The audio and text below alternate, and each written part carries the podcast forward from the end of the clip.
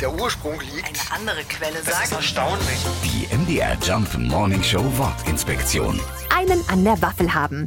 Diese Redewendung, die gibt's noch gar nicht so lange. Sie hat vermutlich was mit der Erfindung des Waffeleisens zu tun. Um 1900 herum wurde das Gerät so richtig populär und stand in sehr vielen Küchen. Aber warum hat jemand einen an der Waffel, wenn er spinnt oder dummes Zeug redet? Es hat was mit der Funktion des Waffeleisens zu tun. Das klappt man ja beim Backen ständig auf und zu. Es wurde deshalb mit dem Mund verglichen, der beim Schwafeln auch ständig auf und zu geht. Früher gab es dafür auch den Ausdruck Waffeln für Schwätzen oder Unsinn erzählen. Die MDR Jump Morning Show Wortinspektion. Jeden Morgen um 6.20 Uhr und 8.20 Uhr und jederzeit in der ARD Audiothek.